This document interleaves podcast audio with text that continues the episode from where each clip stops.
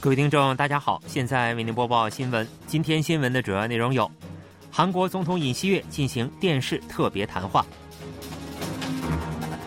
北韩单方面废除南北经济合作协议及相关法案；应对医生集体行动，韩国十部门开会检查紧急诊疗体系。以下请听详细内容。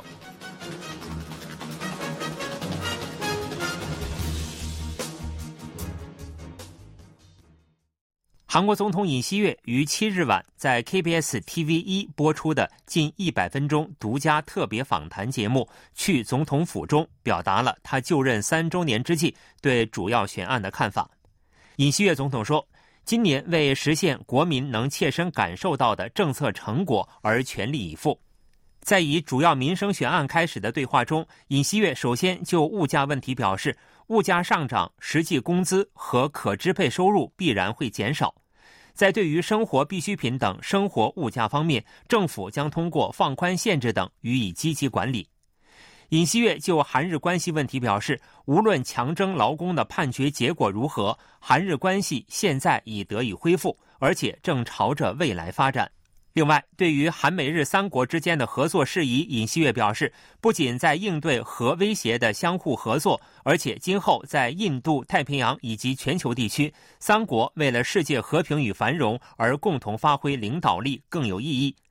在谈到韩国和中国关系事宜时，尹锡悦说：“我认为，韩国和中国之间的基本国政基调以及对外关系的基调没有不同。”如今，韩中之间的贸易关系也没有出现特别的问题。尹锡悦对北韩政权表示，到目前为止，北韩在七十多年以来一直企图将大韩民国赤化为共产主义国家，这一点并没有改变。因为北韩是不合理、非理性的势力，所以要以此为前提，更加牢固地构筑我们的安保态势。尹锡悦接着就韩国独自进行核武装的主张表示。在核开发能力方面，基于韩国的科学技术，只要下定决心，就不会需要很长时间。但这将会受到多种经济制裁，韩国经济必将遭受严重打击。韩国独自进行核武装并不现实，彻底遵守不扩散核武器条约更符合国家利益。尹锡悦总统八日表示，小工商户和个体户是国家经济的支柱。政府将投入所有政策手段，帮助小工商户和个体户重振活力。尹锡悦总统当天上午在位于首尔圣水洞的一家综合文化空间举办第十次民生讨论会，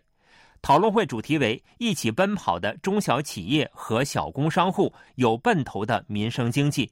尹锡悦表示，总统候选人时期提出的头号承诺便是重振小工商户和个体户。小工商户和个体户在新冠疫情期间，因营业时间限制、保持社交距离等措施，遭受了痛苦。那段时期增长的负债和高利率，至今仍是巨大的负担。尹锡悦表示，将减轻高物价和高利率所导致的利息、税额、公共事业费负担。尹锡悦承诺。将与金融界合作，向二百二十八万小工商户和个体户返还平均每人约一百万韩元，总计二点四万亿韩元的利息。按高利贷款的小工商户和个体户还可通过窗口咨询转换为低利贷款。尹锡悦强调，将把简易征税的标准从年销售额八千万韩元大幅上调至一点零四亿韩元。减轻小工商户和个体户的纳税负担，这是无需修改法律，仅靠总统令便可实施的最大限度。另外，今年还将为一百二十六万小工商户减免每人最高二十万韩元的电费。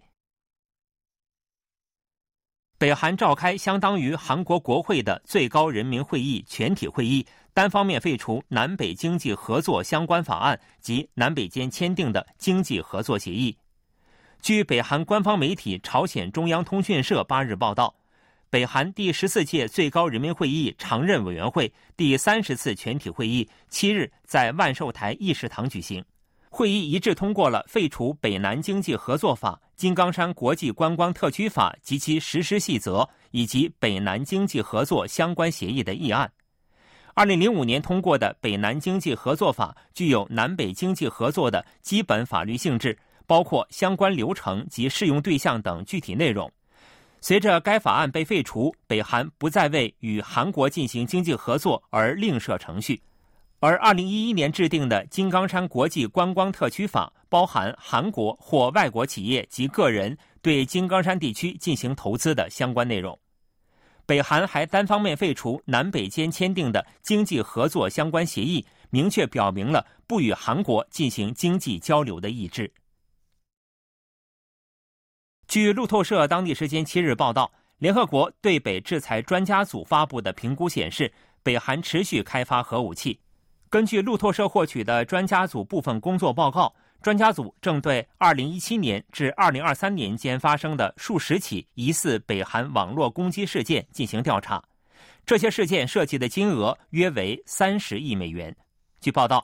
对北制裁独立专家组向联合国安理会委员会汇报说，北韩继续无视安理会的制裁。专家组表示，虽然北韩最后一次核试验是在2017年。但北韩开发了更多核武器，并生产了核分裂物质。北韩持续发射弹道导弹，并将卫星送入轨道，还在武器系统中增添了战术核攻击潜艇。专家组表示，正对2017年至2023年间一位北韩对加密货币企业实施的58起案件进行调查。专家组在工作报告中指出。这段时期，北韩通过网络攻击获取的金额约为三十亿美元，被用于研发大规模杀伤性武器。专家组指出，北韩侦察总局下属黑客团体持续进行大量网络攻击。专家组还表示，正就成员国关于北韩违反制裁、供应常规武器和军需物资的报告进行调查。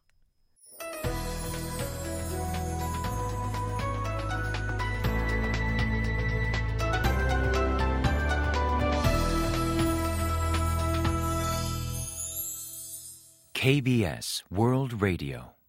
这里是韩国国际广播电台新闻节目，欢迎继续收听。八日，韩国政府就日本福岛第一核电站污水净化设备泄漏五点五吨核污水事故表示，事故当天接到了日本政府和国际原子能机构的联系，辐射值未出现有意义的变化。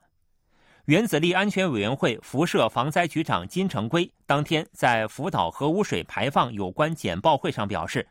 这次泄漏事故发生在多核素去除设备净化前的步骤，与污水排放不存在直接关系。不过，日本政府、国际原子能机构分别告知了有关信息。金成圭还表示，事故发生后加强了监测，环境辐射监控机的监测值与平日持平，未发生有意义的变化。据东京电力消息，七日上午八时五十三分许，位于福岛核电站四号机组附近的高温焚烧炉建筑物东侧墙面排气口有污水泄漏。工作人员发现有关情况后，关闭了阀门。据估算，泄漏的核污染水约有五点五吨，所含放射性物质总量为二百二十亿贝克勒尔。金成圭表示，我方于当天下午五时五十九分接到了日本大使馆方面的联系，六时五十七分接到了国际原子能机构的通知。